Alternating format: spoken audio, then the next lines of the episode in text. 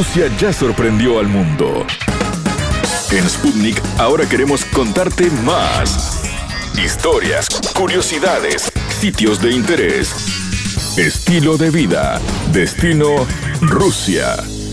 ¿Cómo están? Bienvenidos a Destino Rusia. En el programa de hoy viajamos a Moscú, capital de Rusia, para conversar con Walter Arancibia, un economista boliviano que hace ya 25 años reside en tierras eslavas. Arancibia cuenta a Sputnik los motivos que lo llevaron a dejar América, su país, sus raíces, su familia, cómo fue viajar solo y tener que adaptarse a otro lugar tan distinto al que vivía, a un idioma desconocido, a otro clima y costumbres diferentes. Antes, repasemos un poco cómo han sido las relaciones diplomáticas entre Rusia y Bolivia, que se establecieron el 9 de agosto de 1898 cuando entonces era el imperio ruso. Sin embargo, las embajadas en las capitales de ambos países se inauguraron recién en 1969, ya en la época soviética. El 27 de diciembre de 1991, la República de Bolivia reconoció a la Federación de Rusia como Estado sucesor de la URSS, un día después de su desmoronamiento. En 1996 se firmó el acuerdo sobre las bases de las relaciones entre la Federación de Rusia y Bolivia. Por su parte, el expresidente boliviano Evo Morales, cuyo mandato fue de 2006 a 2019, se convirtió en el primer mandatario del país suramericano que visitó Rusia. Su primer viaje a Moscú lo realizó en febrero de 2009.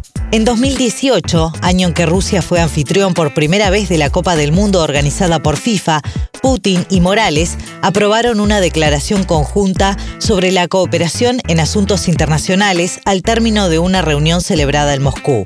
Ese mismo año, el intercambio comercial entre Rusia y Bolivia alcanzó los 16,66 millones de dólares. Anteriormente, en 2016, las dos naciones firmaron un acuerdo intergubernamental de cooperación en el uso de energía atómica con fines pacíficos, así como un tratado para construir en Bolivia un centro de investigación y tecnología nuclear. En marzo de este año, el gobierno boliviano y el grupo ruso Rosatom aseguraron que se mantiene el plazo de 2023 para la inauguración de este centro de investigación nuclear que construyen en El Alto, a unos 25 kilómetros del centro de su capital, La Paz, y que dará a Bolivia acceso a la última tecnología de usos pacíficos de la energía atómica. El centro nuclear, que se construye a más de 4.000 metros sobre el nivel del mar, será el más alto y moderno del mundo, según un reciente informe de Rosatom. La entrevista.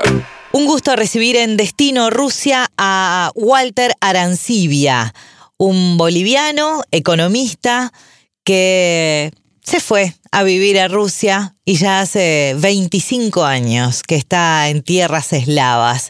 Bienvenido, Walter. Bueno, muchas gracias. Un placer de estar en su programa y bueno, pues saludar, saludar a toda su audiencia. Gracias y bueno, pues a la orden. Estoy acá para responderle sus preguntas. Me gustaría que, que le contara a los oyentes y a nuestros lectores también cómo llegó a Rusia, ¿no? ¿Por qué un boliviano que se fue a, Rusia? ¿Qué, ¿Qué lo llevó a emigrar de América? Imagínese, imagínese. En verdad de que en aquellos años, los años 90, 80, 90, había una crisis enorme en Bolivia. Una crisis económica, yo diría, ¿no? Entonces, en aquellos tiempos habían oportunidades también de viajar al exterior. Y bueno, pues en mi caso hubo una, una oportunidad de viajar a Rusia y no lo pensé y viajé hacia allá. Y uno de los motivos fue estudiar y trabajar. Entonces, bueno, el año 96 a fines, o sea, los finales de 96 me fui para Rusia y empecé a estudiar y también al mismo tiempo trabajar. Fue muy difícil, realmente muy difícil para un boliviano, para para mi persona, donde no sabían el idioma ni las ni las costumbres rusas, ¿verdad? Sí, un país totalmente diferente, ¿no? Con diferentes mm, estilos de vida, cultura, el idioma, las, las comidas, el clima, absolutamente todo diferente. Me imagino que fue difícil. ¿Y mm, qué fue lo que más le costó de Rusia, la, la adaptación justamente? ¿Qué es lo que más costó adaptarse? Bueno, primeramente, bueno, el idioma, el idioma, primero fue. Eh, para mí fue un shock, digamos, donde, bueno, pues yo no sabía ni, ni, ni, el no ni el sí para conversar. O sea, completamente estaba perdido los primeros días, ¿no? Pasaron los meses y ya un poquito ya podía comunicarme. Y bueno, ingresé a la universidad y bueno, ahí estudié un poco de ruso y bueno, en realidad estudié un año idioma ruso, ¿no? Entonces, un poquito va aprendiendo, pero sigue, ¿no? Con las costumbres que tenemos en Bolivia son totalmente diferentes. Nosotros, nosotros los bolivianos somos más apegados a la familia, digamos. Somos más, más cariñosos, estamos muy íntegros a la familia. Entonces, aquí cuando yo llegué estaba pues, eh, eh, no tenía ese, ese calor, digamos, de, de familia. Y eso uno pues, uno eh, extraña eso realmente. Y el otro factor fue la comida. La comida que tenemos en Bolivia es muy deliciosa y muy diversa. Mientras acá también lo es, pero no es como comer en Bolivia, digamos, y, eso también fue otro shock para mí. Sí, sí, adaptarse a, a, a, otra cosa. ¿Y usted se fue solo a Rusia o se fue con alguien más? No, yo me fui solo en realidad, sí. Había una ocasión para viajar hacia allá, entonces me fui solo para viajar también he tenido que, he tenido que juntar un poco de cursos, ¿no? Y bueno, con eso hemos ido para, para Rusia, yo solo, entonces. Bueno, también, como le dije anteriormente, hubo una oportunidad de viajar allá, entonces lo aproveché esa oportunidad. Sí, sí. Y está bien, dicen que las oportunidades cuando se presentan, bueno, hay que, hay que aprovecharlas. ¿El idioma lo, lo aprendió en la, en la universidad mismo? Sí, sí, claro. Yo aprendí el, el idioma ruso en la universidad un año entero nos imparten solamente el idioma ruso y algunas materias técnicas, digamos. En ese lapso de tiempo uno tiene que aprender sí o sí porque es importante, necesario para el, para el día, pues para el día que estemos pues, allá. Está como dentro de la currícula de la universidad del idioma. ¿Y qué estudió en la universidad allí en Rusia? Bueno, estudié economía Economía en la Facultad de Ingeniería de la Universidad de Rusia de la Amistad de los Pueblos. Sí, es una universidad eh, importante y conocida en toda Latinoamérica. Hemos hecho notas sobre esa universidad porque recibe un montón de, latinos por un montón de becas también que, que, da Rusia a Latinoamérica para, para esa universidad. Sí, es eh, justamente es muy conocida esta universidad por los latinoamericanos y, y también por los extranjeros, digamos, ¿no? Por estudiantes que vienen de, de África, de Oceanía, de Asia. Bueno es conocida la universidad aquí en, la, aquí en Rusia. O sea que ella tiene el título de, de economista. Y una vez que terminó la carrera y que terminó la universidad, ¿Cómo iba manteniéndose económicamente en ese entonces? Eh, ¿Ya estaba trabajando o empezó a buscar un poco a ver cómo podía llevarla en ese, en ese aspecto? Bueno, en realidad los primeros seis años, cinco años fueron realmente muy duros para mí. Realmente muy duros, muy duros, ¿no? Uno sufre, digamos. Sí sufre de la familia y, y también, digamos, de, de los recursos pues que uno, uno mismo tiene que generar. Entonces yo he buscado, digamos, otras oportunidades para trabajar medio tiempo, algo así, y al mismo tiempo estudiar. Entonces eso, esa opción lo he tomado yo. Entonces una vez cuando yo terminé la carrera ingresé a la a los siguientes grados y en 2008 yo me gradué como doctor, como lo llamamos en Latinoamérica, o sea, defendí mi tesis doctoral en la, en la economía internacional. Entonces, eh, bueno, creo que fue un sacrificio enorme para mí y bueno, y luego empezaron, ¿no? Yo tenía que volver a Bolivia ese año, entonces habían propuestas para trabajar en otras eh, organizaciones, entre esas, entonces también lo aproveché, me, me quería trabajar en esas, en esas instituciones. Y bueno, pues con la cuestión de la vida y, y del destino me quedé aquí en Rusia ya estamos ya pasaron tantos años y estoy acá. ¿Y qué es lo que, bueno, pero vivir tantos años en Rusia no es porque sí, supongo que también Rusia tiene su parte que lo atrapó para quedarse a vivir tantos años. ¿Qué es lo que más le gusta de, del país? Bueno, exactamente, sí, tiene razón, Karen. En realidad tiene mucha razón usted. Es que, mira, hay que tomarme en cuenta que en mi país, por ejemplo, eh, no hay tantas oportunidades, en realidad. Yo vengo de una familia muy humilde y como decimos nosotros, pues no hay trabajo, ¿no? Eso dicen, dicen, mis, mis, amigos, mis vecinos. Entonces, mientras acá uno aprendiendo el idioma, digamos, se puede conseguir, se puede hacer algo, digamos, se puede, se puede puede buscar eh, trabajos o si no, más que todo trabajos, ¿no? Y de esa manera yo me quedé, pero al margen de ello también en mi país, eh, bueno, este país es un poquito más organizado, digamos. Eh, Aquí hay más, eh, hay más seguridad, más que más que todo su organización es muy, es muy, no es, no es rígida, sino es muy avanzada, digamos, que en otros países, ¿no? Entonces, eso también a mí ha hecho de que yo me quede, digamos. Y bueno, pues me acostumbré tantos años, entonces uno se acostumbra. Usted sabe que las personas inmigran, ¿no? Donde hay donde hay buenas cosas, pues entonces de esa manera creo que yo me quedé aquí por esas cosas positivas que tiene Rusia. Sí, sí, más allá de estar lejos de la familia, pero bueno, consiguió su trabajo y, y se fue adaptando de a poco, digamos. ¿Y volvió a, a, Bolivia en algún momento?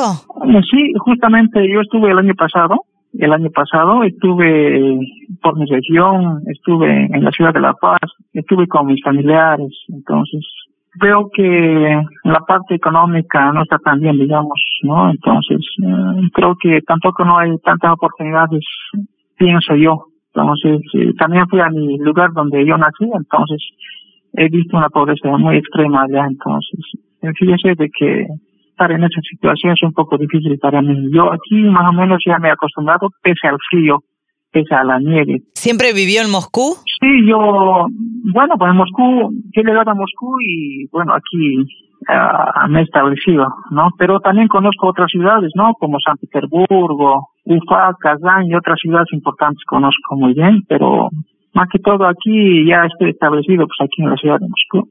¿Y ahí formó su familia también? Sí, sí, cómo no, sí, aquí formé mi familia y bueno, y eso también, digamos, de alguna manera enraiza, enraiza, es decir, digamos, que, uh, que hace, hace que, que tú te no, no te muevas, digamos, ¿no? Cuénteme de la, de la comunidad de bolivianos. ¿Cuántos bolivianos hay en Rusia actualmente? En toda la Federación de Rusia hay 300 bolivianos aproximadamente.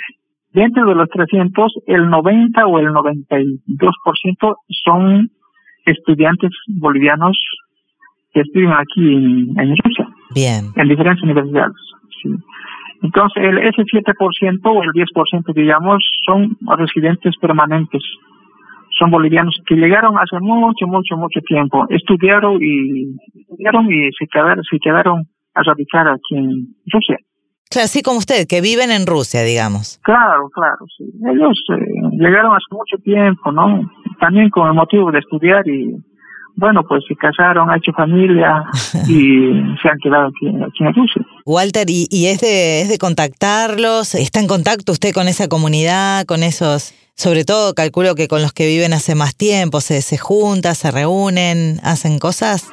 Sí, como no, sí, en, en, en ocasiones... Eh, por ejemplo, cuando hay, digamos, eh, fiestas nacionales o fechas importantes nacionales, ¿no? Me refiero al, al boliviano, entonces nos reunimos, pues, por ejemplo, el 6 de agosto, ¿no? El día de la independencia de Bolivia, ¿no? O si no, el, u, u otra fecha, digamos, importante para los bolivianos, entonces la comunidad boliviana se reúne entre ellos y, hace, y realizan actividades culturales, ¿no? Ahí pueden, por ejemplo, pueden arte, cultura, pintura, no sé. Y... Sí, hacen actividades culturales. Eh, ¿qué, ¿Qué hacen? ¿Bailes? Eh, ¿Hacen comidas típicas? ¿Ese tipo de cosas? Sí, sí, sí, claro. Sí, hay, hay exposiciones en la gastronomía, de la gastronomía boliviana.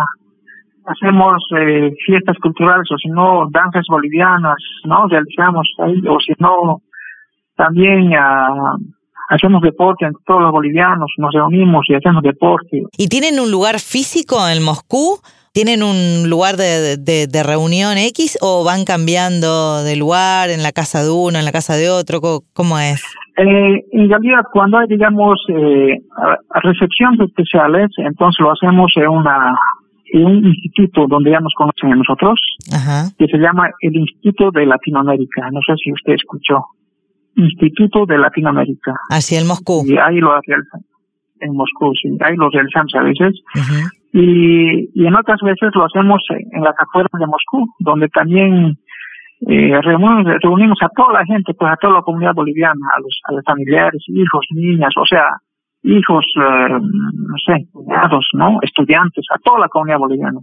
Y donde ahí nos reunimos todos y lo hacemos también como un, como una parrilla, digamos, y nos reunimos ahí. Qué bueno. O sea, lo pasamos muy bien. Sí, sí, me imagino. No, es lindo. Primero porque son, son pocos, no es una comunidad tan grande, o sea que no debe ser tan difícil de juntarse. Y además, bueno, es una manera también de, recordar el, país, ¿no? Y las costumbres y, y, que se comunican a través de redes sociales, por Facebook o, o por, o, no sé, o por WhatsApp. Claro, sí, estamos siempre en contacto con todos los residentes bolivianos. Sí. Hay un, hay un grupo en WhatsApp donde siempre estamos o permanentemente nos comunicamos ¿sí? para cualquier evento, para cualquier actividad. Sí. Bien. Y especialmente me comunico con ellos a través de WhatsApp, pero con mis familiares, con Bolivia, digamos, claro, a través también a través de WhatsApp, ¿no? Porque hoy en día, bueno, como usted sabe que a través de ese medio se puede comunicar con todo el mundo. Sí, sí, claro. Hoy por hoy con las redes sociales este, es, es mucho más fácil la, la, comunicación. ¿Y mm, cómo está viviendo hoy por hoy Rusia eh, todo este tema que es mundial, ¿no? Ni que hablar, la, la, la pandemia de, del coronavirus. ¿Cómo, ¿Cómo los agarró? ¿Cómo los afectó a ustedes? Bueno, realmente como sabemos que esta pandemia está, está desplazándose por todo el mundo. Bueno, nosotros aquí en Rusia, bueno, a inicios de abril entró en el confinamiento de los de las ciudades, de los estados aquí en la Federación de Rusia. Esto fue a, a, inicios de abril, ¿no?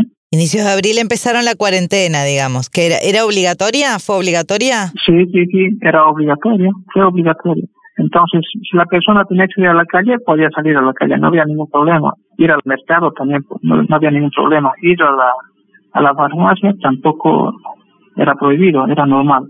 Pero viajar, digamos, de, de un extremo a otro extremo de la ciudad, bueno, que, que ya no puedes viajar, sino eh, tenías que solicitar una un permiso, un pase, digamos, a través de Internet o sino a través de una entidad gubernamental donde ellos emiten esos esos pases y esos pases están digamos eh, están vinculados a tu número de pasaporte están vinculados al número de del carro que lo llevas o sea la placa quiero decir después también está eh, vinculado al al, al ticket del tren por ejemplo no entonces con eso no te pierdes, o sea, ellos con eso te controlan y ellos no se pierden dónde vas y cuándo vas y a qué hora vuelves Entonces está muy controlado eso. ¿Y hoy por hoy cómo está la situación, Walter? Hoy, actualmente, digo, en mayo. Bueno, actualmente, mira, eh, en toda la Federación de Rusia hay más o menos 242 mil infectados. Según tengo entendido de que es el segundo, que Rusia se encuentra en el segundo lugar en, en, relación a los infectados. Oh. Y solamente Moscú es la mitad de esto. ¿Así en, en, en Europa está segundo? En todo el mundo en todo el mundo es el segundo país con más infectados de coronavirus, ¿no? Con 242 mil infectados. Es enorme, pues. Sí, es un montón. Y la mitad pertenece a la ciudad de Moscú, donde yo vivo. Así que tenemos que estar muy cuidados, muy eh, atentos a esto. Bueno, a cuidarse entonces y a salir pronto. esperemos que, que así sea. Walter, ha sido un placer charlar con usted. Por lo menos nos entretuvimos un, un, ratito en, esto, en estos tiempos de, confinamiento y de, de, cuarentena. Y muchísimas gracias por atendernos y contarnos su experiencia como latino en, en un país eh, enorme, tan desconocido, pero también que, que siempre le ha abierto los brazos y, el corazón a, los latinoamericanos y eso sin duda hay que, hay que agradecerlo porque ha recibido muchísimos latinos Rusia. Exactamente, sí, así es. Primeramente, bueno, pues Rusia es un enorme país, tiene muchas potencialidades y, y también hay muy buena gente. ¿no? no solamente, digamos, muchos dicen que son muy fríos, fríos, fríos, y no, no, no, sino hay gente muy buena acá y, y siempre tienen los ánimos de cooperar a cualquier ciudadano. ¿Sabías que... Conocemos datos de Rusia que te van a maravillar. Bolivia es uno de los países de Latinoamérica con una densidad de la población más baja, con cerca de 10,5 millones de habitantes en su gran extensión de 1.099 millones de kilómetros cuadrados. El Alto es la ciudad boliviana más poblada a mayor altura del planeta, donde se ubica el aeropuerto internacional a mayor altitud del mundo. Hablamos de 4.061 metros sobre el nivel del mar. También en este país se encuentra el famoso Salar de Uyuni, que es el salar continuo más extenso del planeta, con una dimensión de 10.582 kilómetros cuadrados. Gracias a la inmensidad del salar, Bolivia posee el 50% de las reservas de litio del mundo. Hasta aquí, Destino Rusia. Gracias por acompañarnos. Destino Rusia.